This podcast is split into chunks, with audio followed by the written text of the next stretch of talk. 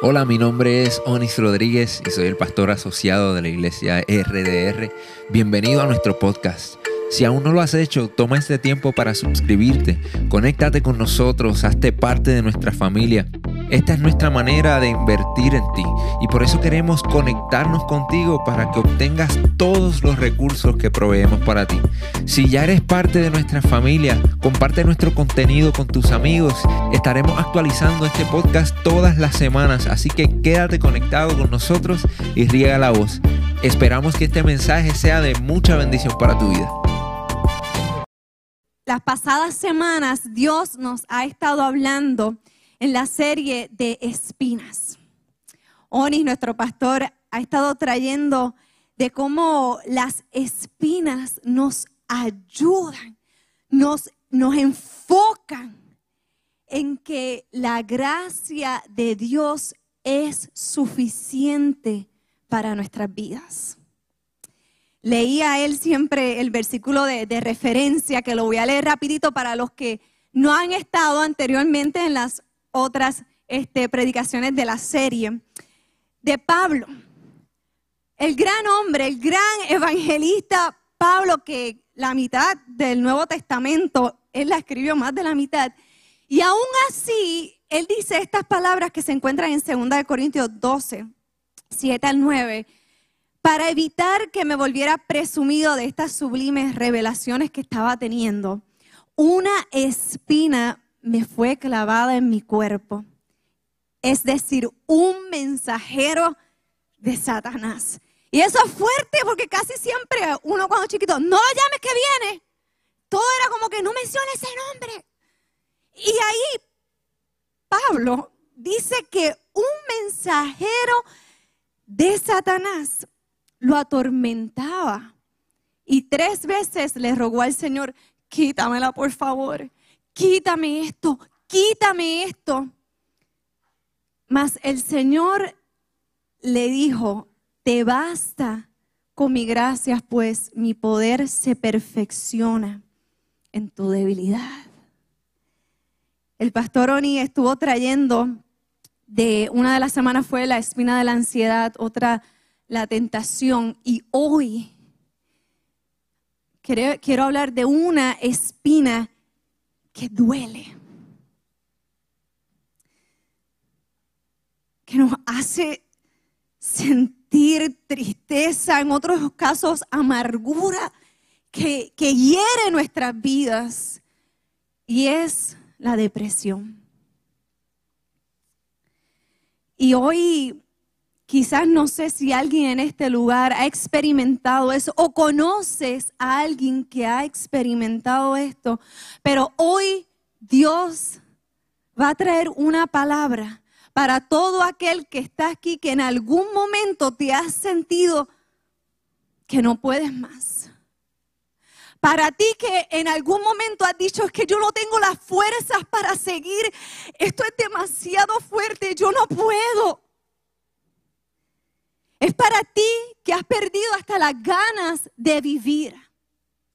Este mensaje es para ti que no le encuentras sentido a tu vida, que te sientes solo, sola, que te encuentras llorando o con raíces de amargura en tu corazón. Para ti Dios ha traído este mensaje. Pablo, el mismo Pablo que, que hablaba de esas espinas, en Filipenses 4, uno de los versículos que vemos por todas partes, en todas las libretitas que venden por ahí, en cuadros, un versículo que lo compartimos mucho en nuestras redes sociales. Pero Pablo cuando escribió este versículo estaba preso. Y él dice, alégrese.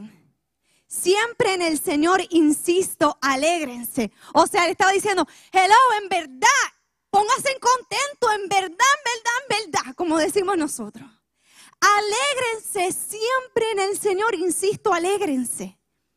Que su amabilidad sea evidente ante todos.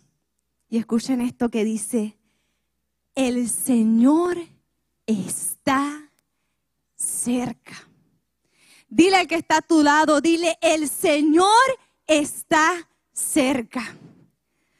Ahora dile a la segunda opción, a no la persona que es favorita, dile a la otra, el Señor está cerca. Pablo dice esas palabras. No se inquieten por nada, más bien en toda ocasión con oración y ruego presenten sus peticiones a Dios y denle gracias. Y la paz de Dios que sobrepasa todo entendimiento cuidará sus corazones y sus pensamientos en Cristo Jesús. Amén. Gracias Señor por esa palabra. Cuando Onis estaba haciendo este, todos los preparativos para esta serie de espinas y estaba planeando los temas que iba a traer, con lo que hoy en día nosotros batallamos, la ansiedad, tentaciones. Y me dijo, Diane, yo quiero que tú hables de depresión. Y yo soy aprontada de, de por vida, yo siempre he sido así, yo, yo. Y yo, ok, yo lo voy a hacer, brutal, yes, vamos. Pero no les niego que en las últimas semanas le, he dicho, le había dicho a Oris, no lo voy a hacer más de 10 veces. Porque comenzó a llegar a mi mente estas voces. Pero Diane, si, si tú has pasado por depresión, y no una, sino varias veces, ¿cómo tú vas a hablar de depresión cuando tú has batallado con eso? Y comenzó el enemigo, el mensajero de Satanás, a atormentarme. Y yo, miren, le digo, para mí fue bien difícil esta semana, Johnny, pero es que yo no puedo. Dios mío, no, de verdad que no me siento preparada, no creo. Hasta que cuando fui a la palabra del Señor, el Espíritu Santo me habló con esas palabras que él le dijo a Pablo hace muchísimo tiempo atrás. Dayan Vázquez, te basta con mi gracia, pues mi poder se perfecciona en tu debilidad el lugar de donde Dios te ha sacado es el lugar de tu bendición, donde tú vas a liberar a otras personas porque eres un testimonio del poder de Dios. La depresión es algo real. Es algo que duele, que te estremece el alma, que te hace sentir cosas que tú dices, pero ¿por qué me siento así? ¿Qué es esto? Es uno de los trastornos emocionales que más sufre el ser humano hoy en día. Y dicen las estadísticas que hay un porcentaje grande, pero hay mucha gente que no se trata y no están en esas estadísticas, pero sí han sufrido por depresión, ya sea porque tienen miedo al que dirán o por diferentes razones. Y la depresión es algo que duele tanto que hay mucha gente que lamentablemente han optado por quitarse la vida. Y una de las cosas que leí que, que me alarmó mucho, decía que el suicidio es la segunda causa de muerte en el grupo etario de 15 a 29 años. O sea, nuestra juventud está siendo atacada por esta espina. La depresión no tiene un prototipo, no hay una persona, una raza específica que pase por esto, una, este, económicamente, el que quizás tiene más dinero no pasa por depresión. No, no, no, no. La depresión tampoco tiene una causa particular. La depresión puede venir de tantas maneras, ya sea la pérdida de un ser querido, el sentimiento de soledad, un episodio traumático reciente o a veces desde niño que quizás tú por muchos años ni pensabas en eso y de momento hoy adulto te encuentras pensando en algo que te sucedió cuando tenías 5 y 3 años, que hoy en día te atormenta. Puede llegar por la soledad, la traición de alguien que amabas, miedo, errores, comparaciones, amargura algún pensamiento intrusivo que llega a tu mente y tú dices, pero ¿qué es esto? ¿De dónde? Porque yo estoy pensando eso. Y luego comienzas a darle casco, como le decimos nosotros, a ese pensamiento y te sientes culpable. La depresión puede venir de cualquier manera, pero vamos a ir a la Biblia, a lo que dice el Señor.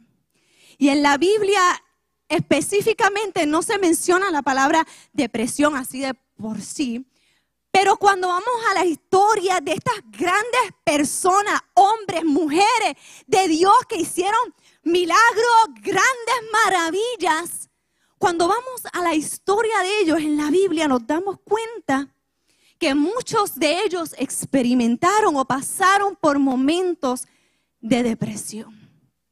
Cuando vamos y vemos la vida de Job, de Ana, de Jonás, de David, el rey David, no tan solamente experimentó una vez, cuando tú lees la historia más de una vez, David pasó por momentos de depresión.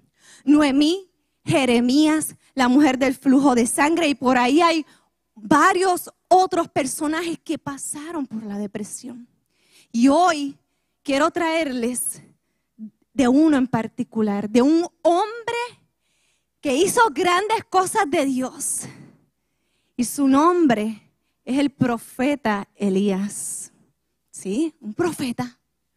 El profeta Elías en un momento de su vida experimentó lo que era la depresión.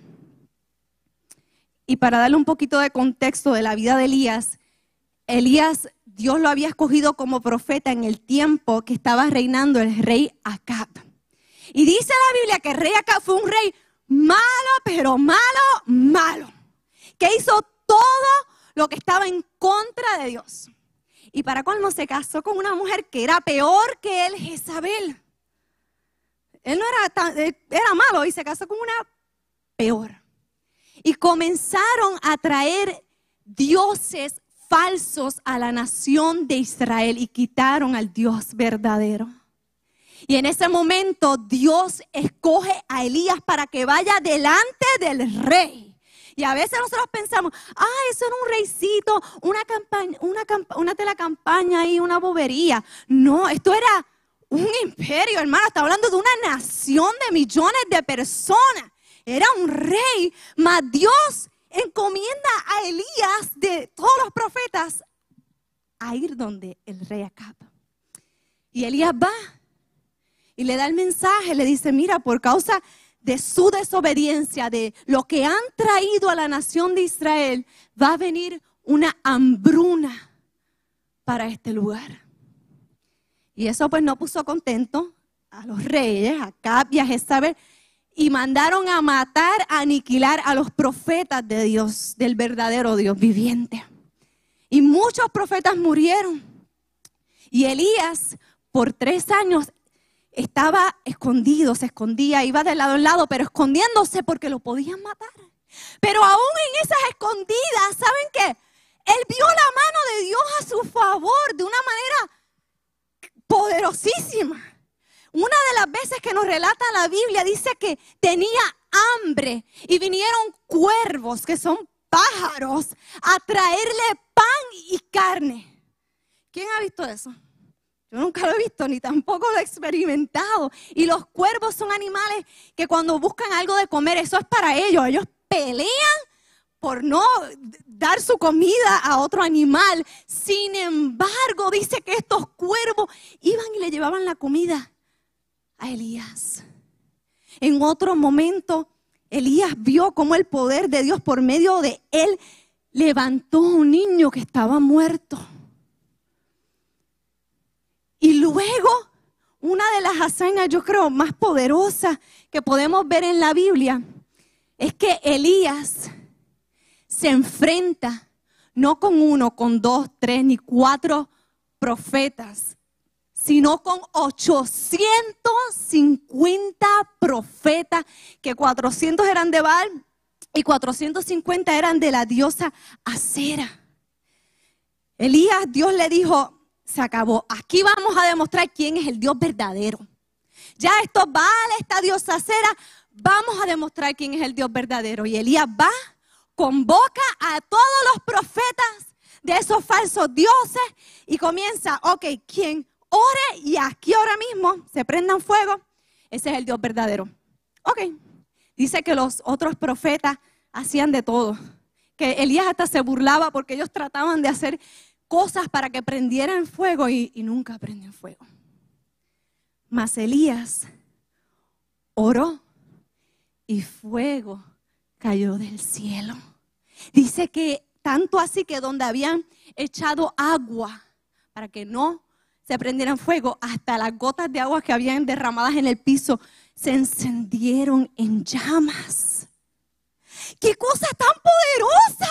O sea, nosotros quizás lo vemos aquí algo como que, ok, en la Biblia, chévere. Pero hermano, lo que Elías acababa de hacer era demostrarle a todos esos profetas quién era el Dios verdadero. Todos esos 850 profetas, todas esas religiones, esos dioses, quedaron en vergüenza porque Yahweh se hizo ver como el Dios verdadero.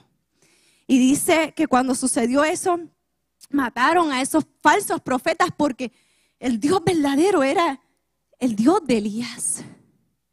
Pero aquí es que la historia con un twist, un, un cambio. Y es que después de Elías haber hecho algo tan y tan poderoso,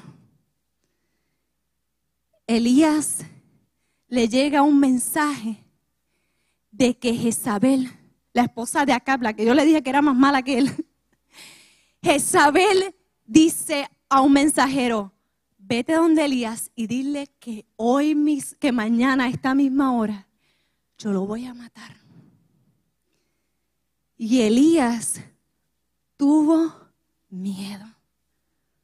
Enfrentó a 850 profetas y de momento por un mensaje que escuchó, tuvo miedo. Y vamos a ir a, la Biblia, voy a leerle el texto en Primera de Reyes 1, 1 al 4. Dice Acab, o sea, el rey, el esposo de Jezabel, Acab le contó a Jezabel todo lo que Elías había hecho y cómo había matado a todos los profetas a filo de espada. Entonces Jezabel envió un mensajero a Elías para decirle, que los dioses me castiguen sin piedad si mañana a esta misma hora no te he quitado la vida como tú se la quitaste a ellos. Elías se asustó y huyó para ponerse a salvo. Cuando llegó a Berseba de Judá, dejó allí a su criado y caminó todo un día por el desierto. Llegó a donde había un arbusto y se sentó a la sombra con ganas de morirse. Y luego le dice estas palabras al Señor. Estoy harto, Señor. Ya no puedo más. Quítame la vida, pues no soy mejor que mis antepasados. ¿Cuántas veces nosotros hemos estado en ese mismo lugar y le hemos dicho a Dios, no aguanto más? Ya no puedo más. Por más que trato y trato y trato de que las cosas me vayan bien, siempre me salen mal. Por más que trato y trato y trato de económicamente echar para adelante, siempre me veo mal económicamente. Por más que trato y trato de conocer personas, siempre termino sola y solo y herido. Por más que trato y trato, mi matrimonio siempre sigue igual. Por más que trato y trato, mis hijos no cambian. Y por más que trato y trato, siempre me siento igual. Elías llevaba tres años huyendo por su vida. Porque iban a matar los profetas. Y yo me imagino que cuando Elías tuvo ese momento de que el fuego bajó del cielo, él habrá dicho, wow, o sea, ya se acabó, ya puedo andar feliz y libre por las calles de Israel sin que nadie me quiera matar. Y de momento las expectativas de Elías se vieron comprometidas porque aún con lo maravilloso y poderoso que había hecho, todavía lo estaban buscando para matarlo. Y muchas veces pasa así en nuestra vida, tenemos estas expectativas esta forma en que las cosas deben suceder de esta manera. Y de momento cuando no suceden, nos encontramos como Elías. La depresión en nuestra vida puede llegar de tantas maneras. Desde cosas quizás sencillitas que, que, a veces quizás en la casa, una peleita boba con el esposo, recoge esos zapatos y pasa los días y no los recoge, recoge esos zapatos y no los recoge y de momento llega el día que ya tú te sientes desvalorizada y le das casco a la cosa y te dice, tú no sirves, tu esposo no se preocupa por ti y llega el momento que explota. O a veces cosas trágicas y fuertes que llegan a nuestras vidas, que nos llenan de dolor, que nos llenan de amargura. Para mí han sido diferentes cosas las que me han llevado a la depresión. Y por eso para mí era tan difícil cuando Onis me dijo, habla de la depresión. Yo, ok. Y después dije, espérate, wow, si yo he pasado por esto. Y todo comenzó cuando tenía 18 años. 18 años, la edad donde todos piensan, wow, soy mayor de edad, me voy a quedar con el mundo, voy para la universidad, voy a hacer lo que yo quiero. Y de momento, yo empecé a experimentar por primera vez la depresión. Yo que durante todo mi tiempo de escuela había tenido buenas notas, buenas notas y me fajaba porque yo quería ser doctora y yo decía, no, tengo que sacar buenas notas para entrar a la universidad que yo quiero, para entrar a, estudiar medicina, tengo que sacar buenas notas. So ahí estuve sacando buenas notas desde pequeña, cogí el College Board, me salió bien y yo emocionada porque iba a estudiar en la universidad medicina. Llega el día, tengo mi bulto, mi libro que valía como 300 dólares, pero yo no me importaba porque yo iba a estudiar medicina. Y cuando recuerdo que cuando comencé a estudiar y estaba en el salón, fue como una nube que caía sobre mí. Yo lloraba y lloraba y lloraba todos los días, sin sentido sin razón. Tenía todo lo que yo por años desde pequeña quería, anhelaba, lo tenía. Estaba en la universidad que quería. Había entrado al departamento de medicina. Mas yo me sentía vacía. Y en ese momento yo no entendía lo que me estaba pasando porque yo decía, yo que soy una mujer tan alegre, ¿qué pasó? Y luego he pasado por episodios así en mi vida. Uno de ellos, los más recientes, fue cuando estaba embarazada de mi niña. Hay una, que se, hay una depresión que es la posparto y gracias a mí, yo creo que como yo sabía que le daba depresión a algunas mujeres, yo decía, ok, yo tengo que estar pendiente para que no me dé. Y cuando comencé a sentir como que tristeza, yo decía, espérate, estos son mis hormonas, esto no es de mí y, pude sobresalir. Pero yo le digo a Oni siempre que a mí no me dio depresión postparto, pero sí me dio depresión preparto. Porque esos primeros meses de embarazo para mí fueron bien difíciles emocionalmente. En ese momento nosotros vivíamos en Texas y Onis trabajaba, yo me quedaba en la casa. So era el momento perfecto para estar deprimida porque estaba sola. Y Oni se iba a trabajar y yo literalmente estaba encerrada en el cuarto llorando la mayor parte del tiempo. Y Oni llegaba y me decía, tú tienes que salir, tienes que salir de esto. Pero yo decía, es que no sé qué me pasa. Es una tristeza o algo aquí que no entiendo. Y quizás tú que estás aquí en esta mañana ¿La has experimentado de otras maneras en tu vida o conoces a alguien que ha estado batallando con esto? Cuando vamos a la vida de Elías, nos damos cuenta que muchas veces cuando sentimos tristeza, cuando estamos pasando por un momento así, en vez de hacer cosas que nos ayuden, cometemos errores que nos llevan más y más adentro. Y cuando vamos a la vida de Elías nos damos cuenta de algunos de esos errores que también nosotros hemos hecho en algún momento. Voy a compartir cuatro de ellos. Número uno, Elías se aisló. Cuando vamos a la Biblia nos damos cuenta que cuando él escucha el mensaje de Jezabel, él le dice a su criado, al que camina con él, que está con él todo el tiempo, que ve la que él come y todas las cositas, le dice al criado, quédate aquí, quédate ahí, que yo me voy solo. Y muchas veces hacemos eso, nos aislamos de las personas que nos quieren ayudar en algunas ocasiones porque no queremos que nos confronten con la verdad y en otras porque sentimos vergüenza. Otro error que cometió Elías fue huir y cargarse. Y muchas veces nosotros en momentos así decidimos dejarlo todo, soltar la toalla y correr para lugares, para hacer cosas que nos cargan y nos llenan de culpabilidad. Dice que cuando Elías, dice, dejó al criado y caminó un día en el desierto, deprimido, imagínense. Cuando vamos al mapa geográfico de este contexto, eran casi 100 millas que caminó Elías solo en el desierto. O que tú te imaginas, caminando allá y pensando, me van a matar. No soy suficiente. No sirvo. ¿Qué, ¿Qué, hice? Hice lo peor. Yo no hubiera matado a esos profetas. Yo no hubiera demostrado a Dios nada. En ese camino huyó, se cargó y se cansó.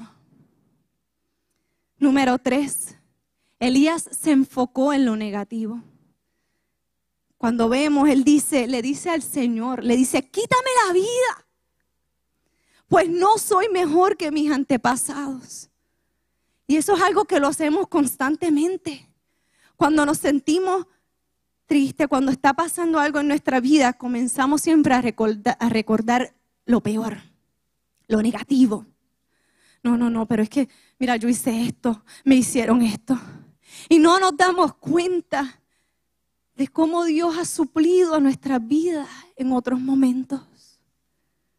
Y número cuatro, Elías se olvidó de Dios. Toda su vida Elías había visto el poder y la fidelidad de Dios en su vida, la provisión de Dios. Pero en este momento Elías se enfocó en su problema y se olvidó de su Dios. Y muchas veces nosotros estamos ahí, nos enfocamos tanto en el problema, tanto en, lo que la gente dice y nos olvidamos en lo que Dios dice y en la verdad de Dios. ¿Y qué significa esto? Que Dios ya no estaba con Elías que ya Dios dijo, ay, tú estás deprimido, uy, tú no sirves, vete para allá. ¿Qué significó esto en la vida de Elías? Que Elías no era suficiente, que Elías no podía, que el llamado de Elías se había acabado. Que Elías no era un verdadero cristiano ni un verdadero profeta porque estaba en depresión. Que ya Elías no podía servir a Dios que ya Dayan Vázquez no puede hablar de Dios, que ya Dayan Vázquez no puede predicar porque ha pasado por depresión. Que ya María, Juan no pueden servir al Señor. No. Eso no es lo que Dios quería decirle. Cuando vamos a la Biblia más adelante, dice que el Señor, cuando Elías estaba ahí, yo no sirvo, quítame la vida, mis antepasados son mejores que yo, mírame a mí, y llorando, el Señor le ordenó y le dice, sal y preséntate ante mí en la montaña, porque estoy a punto de pasar por allí como heraldo del Señor, vino un viento recio. Y un viento, mis hermanos, que esto era un viento fuerte. Nosotros que experimentamos el huracán María y esos vientos fueron fuertes. Mira lo que hicieron estos vientos. Que esto era un huracán categoría 30. Porque dice que esos vientos no tan solo eran vientos así fuertes, sino que partió la montaña e hizo añicos, pedazos las rocas. Pero el Señor no estaba en el viento. Después del viento hubo un terremoto. También hemos experimentado recientemente terremotos en nuestra isla y todo el mundo lo siente y eso es un pánico. Pero el Señor tampoco estaba en el terremoto. Tras el terremoto vino un fuego, pero el Señor tampoco estaba en el fuego. Y después, diga conmigo, y después del fuego vino un suave susurro. Cuando Elías lo oyó, se cubrió el rostro, o sea que en ese susurro estaba el Señor. Dice que Elías se cubrió el rostro con el manto, saliendo, se puso a la entrada de la cueva. Entonces oyó una voz que le dijo, ¿qué haces aquí, Elías? Dios no estaba en el viento, Dios no estaba en el terremoto, Dios no estaba en el fuego, sino que Dios estaba en el susurro. Y quizás decimos, pero ¿por qué? ¿Por qué Dios no estuvo en el viento majestuoso? en el terremoto, en ese grande terremoto, ¿por qué no estuvo en, el fuego, en las llamas? Sino que estuvo en un simple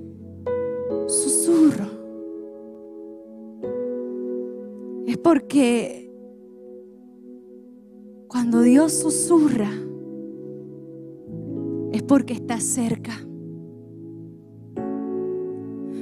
Cuando alguien te va a decir un susurro, cuando te va a decir algo personal, por lo general no lo gritan a distancia. ¡Te amo! Por lo general nos acercamos a esa persona que sabemos que tiene la orejita ahí cerca y, y le decimos, te amo. Cuando escuchamos un susurro, tenemos que callar otras voces a nuestro alrededor para poder escuchar. Baja el televisor, baja la música, porque tengo que escuchar este susurro. Tengo que escuchar este susurro. El enemigo es un experto gritando mentiras. No sirves, no eres nadie. Nadie te va a amar, todo te, todo te va a salir mal.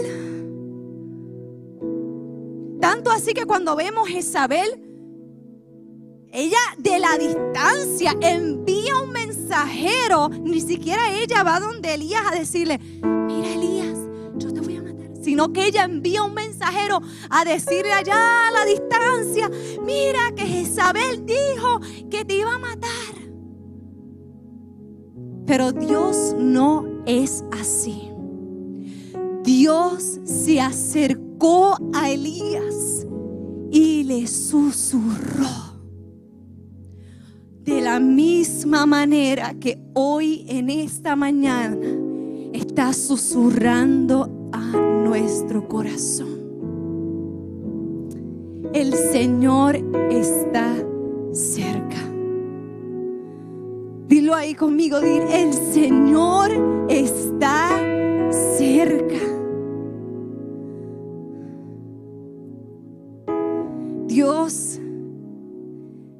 Nos susurra al oído y nos dice, yo estoy contigo. Tú eres suficiente. Mi poder se perfecciona en tu debilidad. No tengas miedo, saldrás de esto y más fuerte. No estás solo, no estás sola. No hay nada ni nadie que te pueda separar de mi amor. Los trastornos emocionales son espinas que duelen. Y lo digo por experiencia, que duelen y estremecen lo más íntimo de nuestras vidas. Pero hay dos cosas que yo quisiera, iglesia, que recuerde. Si es que no debemos de sentirnos avergonzados de pasar por momentos así como este. Un verdadero cristiano, sí, puede pasar por la depresión. Ahora un verdadero cristiano no vive en depresión. Pasamos porque somos humanos y hay momentos que la vida nos da y nos da fuerte. Pero reconocemos que Cristo, que Cristo está con nosotros y nos susurra al oído, tú puedes.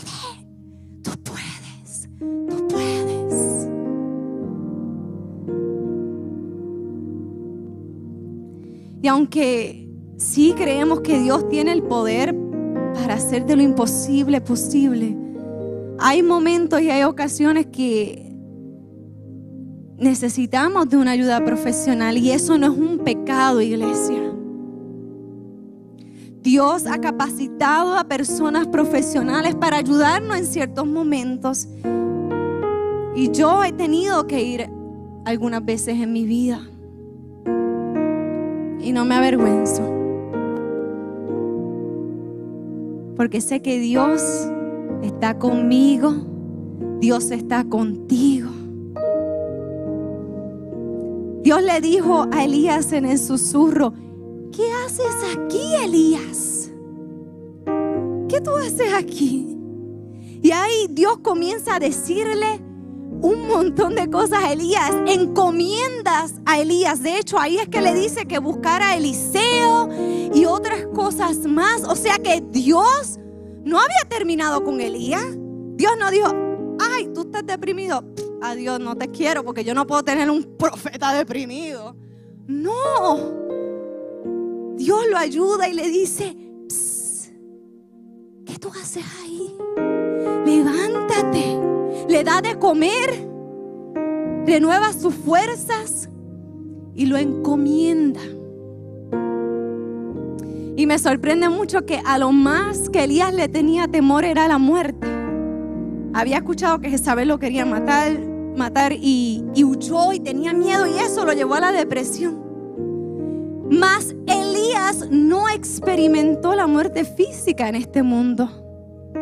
Cuando vamos a la Biblia en Segunda de Reyes 2:11 dice que mientras iban caminando y conversando Elías y Eliseo, de pronto apareció un carro de fuego tirado por caballos de fuego. Pasó entre los dos hombres y los separó. Y Elías fue llevado al cielo por un torbellino. Wow. Muchas veces a las cosas que le tenemos más temor, que nos llevan a hundirnos en agonía, en ansiedades, en depresión. ¿Saben que estadísticamente el 96% algo así de esas cosas no sucede? Elías andaba con miedo, con ansiedades, por depresión, por algo que nunca experimentó.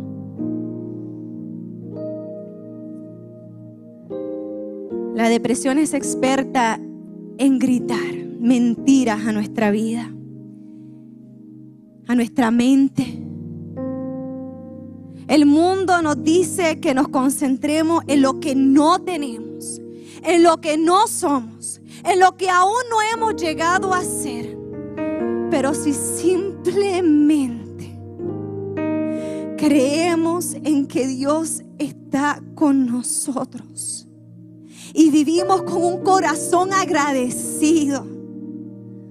Todo lo que somos en Cristo y donde estamos ahora mismo, todos los no somos en nuestra vida se desvanecen. Porque Dios nos susurra al oído, estoy contigo y tú puedes. En Filipenses 4:4, como le leía al principio, decía, alégrense siempre en el Señor, insisto, alégrense. que su amabilidad sea evidente ante todos. Porque el Señor está cerca. Te voy a invitar ahí donde estás y te puedes poner en pie.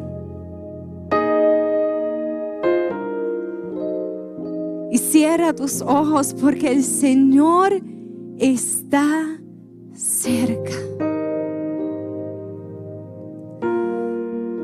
Él está tan cerca como, como respirar. El propósito de las espinas en nuestra vida, aunque a veces hagamos como Pablo, quítamela, quítamela, quítamela. Pero el propósito de las espinas en nuestra vida es mantenernos cerca del corazón de Dios. Yo había sido nacida y criada, he sido nacida y criada en la iglesia. Y siempre he conocido de Dios. Pero yo no tuve una experiencia tan real con Dios hasta que yo pasé por un momento como este de tristeza grande.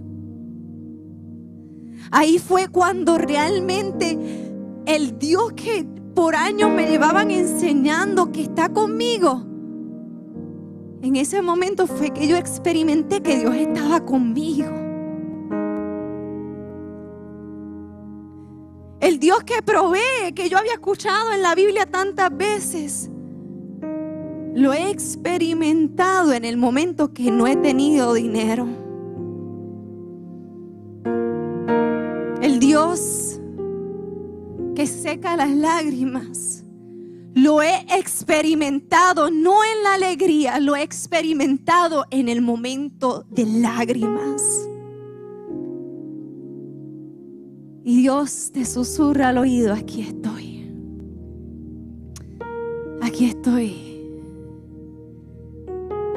Señor, te damos gracias, Padre, porque una vez más tú nos recuerdas que estás cerca, que tú no estás lejos, lejos están esas voces que nos atormentan, pero Señor, tú estás cerca y tú nos dices, adelante, tú puedes, yo estoy contigo, mi gracia es suficiente, eres importante para mí.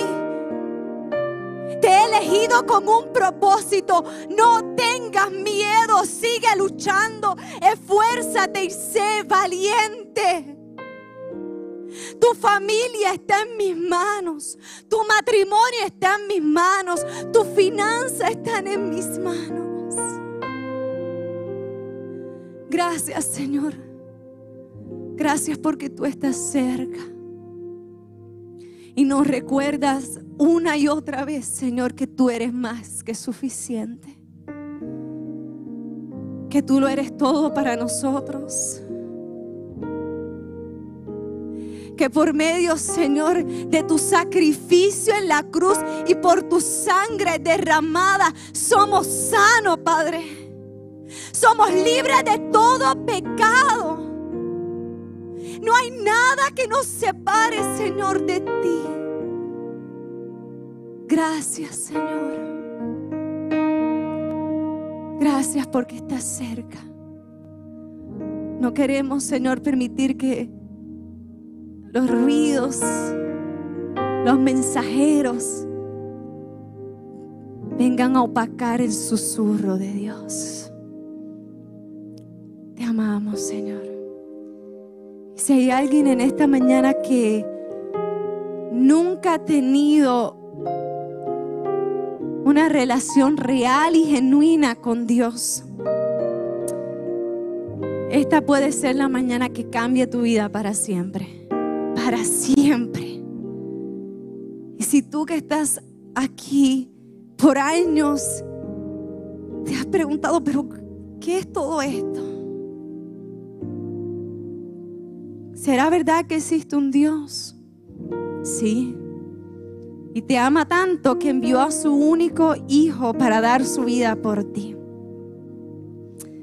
Y si en esta mañana tú quieres entregar tu corazón al Señor, te voy a invitar que repitas conmigo esta oración. Señor, te entrego hoy mi vida. Límpiame de todos mis pecados, desde adentro hacia afuera. Hoy reconozco que soy un hijo de Dios. En el nombre de Jesús, en el nombre de Jesús. Si en esta mañana quieres oración o hablar, queremos orar y hablar contigo. Así que a la salida te puedes comunicar con uno de nosotros. Dios les bendiga, mis hermanos. Gracias por conectarte con nosotros. Si este mensaje ha sido de bendición para tu vida, te voy a pedir tres cosas. Primero, Hazte parte de nuestra familia. Suscríbete a nuestro podcast y conéctate todas las semanas con nuestro contenido. Número 2. Comparte nuestro contenido con tus amigos. Y número 3. Considera la posibilidad de asociarte con nosotros. Si Dios ha impactado tu vida a través de este ministerio, ayúdanos con tus donaciones a continuar bendiciendo a mucha gente. Lo puedes hacer yendo a iglesiardr.com diagonal donaciones.